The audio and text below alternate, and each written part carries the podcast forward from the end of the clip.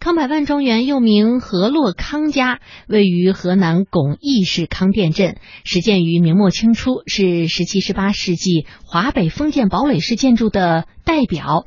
那么康百万庄园呢，也是我国的三大庄园，呃，也就是康百万庄园、刘文彩庄园和牟二黑庄园之一。那中国采风呢，我们就继续到河南康百万庄园来感受豫商文化。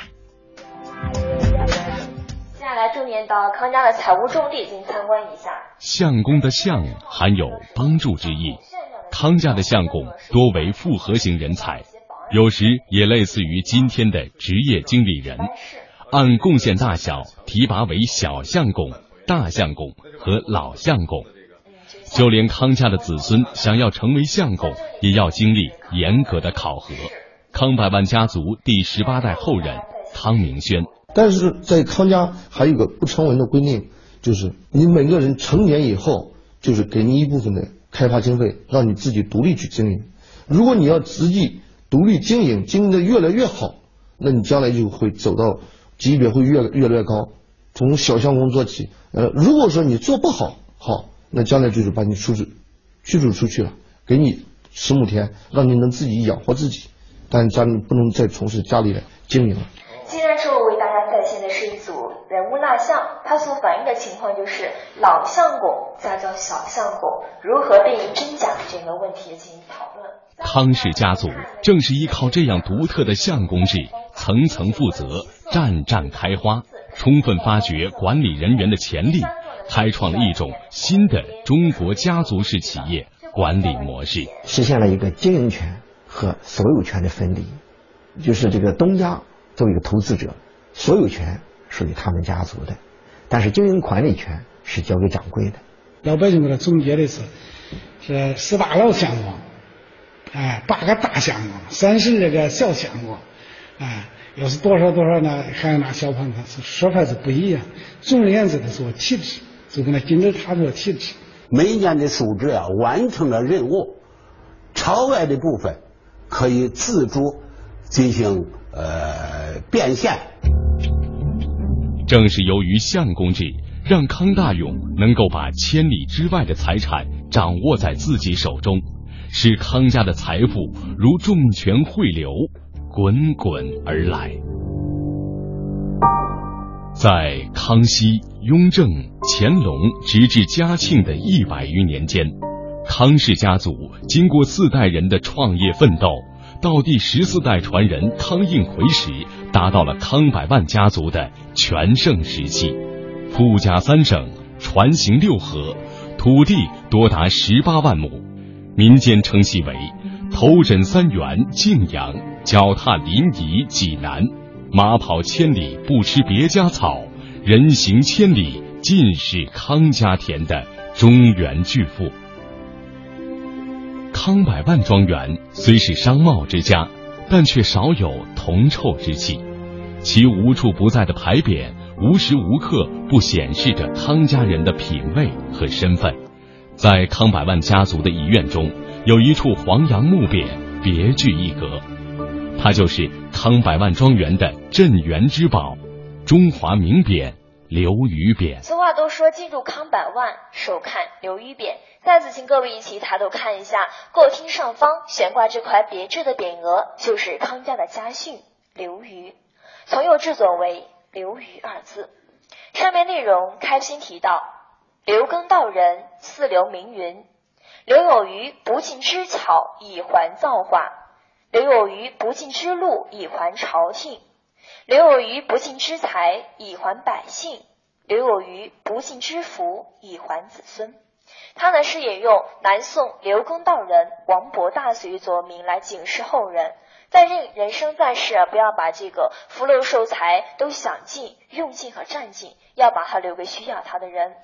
同时又引用明朝进士高讲义的两句话：“临事让人一步，自有余地；临财放宽一分，自有余味。推之，凡事皆然。”历代康家主人就警示后人，在任何情况下都要保持一种忍一时风平浪静，退一步海阔天空的思想，凡事都要宽以待人，不要过于斤斤计较。最后呢，又总结到：若被知昌家之道乎？流于寂静而已。这就道出了康家繁荣昌盛四百年秘诀，无论做什么事情都要做到流于。当然，您来看一下这个匾，它的造型呢非常独特，上和下各缺了一角，上流得天，下流于地，以此来警示后人，在上对得起国家和朝廷，在下对得起黎民和百姓。另外，这个匾额还像一幅缓缓展开的书卷，让人不禁想起了开卷有益，耕读传家。当然，这块匾额现在已经被正式列为中华名匾之一，它与北京故宫的正大光明匾、黄鹤楼匾都是相齐名的。一百多年历史，这是康家的镇馆之宝——刘余匾。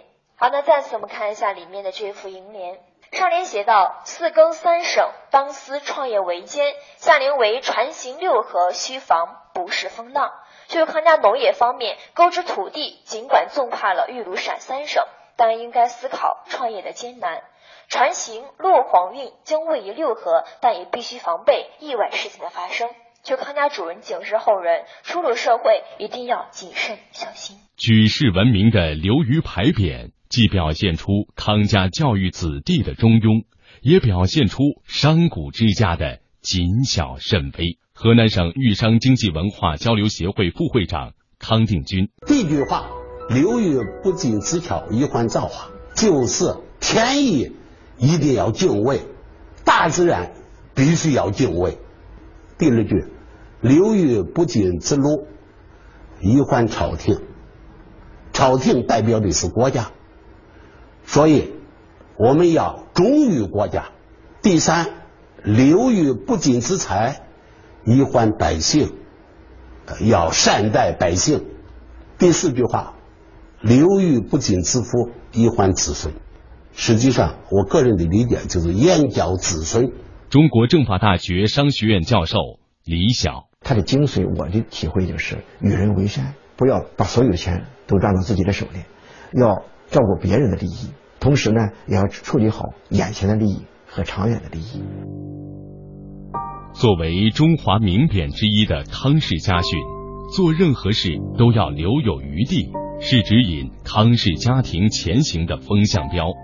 听起来似乎很中庸的这个家训，却蕴含着无穷的哲理。不论是用在经营，还是用在做人方面，都是值得借鉴的。虽然康氏家族每个时期都有不同的历史背景和策略，经营方式与内容也不尽相同，但他整个家族连创明清民国三个历史时期的辉煌，却是不争的事实。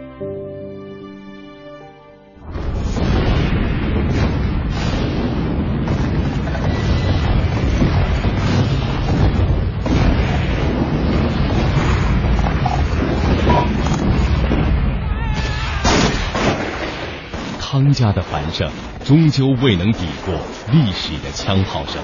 一九零零年，大清国都城沦陷，半个月前还耀武扬威向十一国宣战的老佛爷，只能如同丧家之犬般逃向西安。一年，老佛爷西巡回朝，路过河南巩县。巩义市文物管理所原所长赵玉安，他们要从洛阳往北京去。要路过贡献，他路过贡献，贡献要做两个准备。有知府洛阳府的人就赶紧召开这个几个县令之间的商量着，通过往贡献走，贡献就得接待，接待有两个呀，一个陆路，一个水路，走哪里？啊，他也不能就问皇帝走哪里，他必须做两手准备。当时河南受灾，官府无力接待。于是就想起了当地赫赫有名的康家。当时的康家花了一百多万两银子修造黑石棺行宫，又给李莲英敬献了一百万两白银。而康家付出两百多万两白银的所有收获，就是慈禧开心之余随口的一句：“这穷乡僻壤居然还有一个百万富翁。”虽然得到了皇家的册封。但是到迎接慈禧的康弘游时，康家已经开始没落。捐献两百万两银子，对于彼时的康家已经是伤筋动骨。在此之前，太平天国时期，康家赖以生存的所有船队，在清军实行的坚壁清野运动中，全部被凿，沉入江底。康家依靠官商结合发家，而当他们紧抱的这棵大树开始腐烂时，自然也是康家走向灭亡之时。那您进来之后，我们看到首先这像拱券这样的结构，这主要是供晚上在个值夜班的一些保安人员。今天，当人们站在站房区的二层平台上俯瞰康百万庄园，四百余年凝固的历史瞬间仿佛复活了。不远处，洛河蜿蜒而过，河面上康家的船只浩商而过。庄园内，女眷们安静地做着女红，男丁们跑上跑下的忙着接待客人、侍奉主公。相公们拨着算盘，计算着庄园又进了多少大洋。学堂内孩子摇头晃脑，跟着私塾背着《三字经》。院子里桃花怒放，蝴蝶飞飞。第三个呢，就需要用我们右边右手边这个工具了。这个工具叫做银剪，可以把那银子呢直接放在它的侧面剪开，一目了然看到里面的成色和制作工艺，相当于今天的验钞机。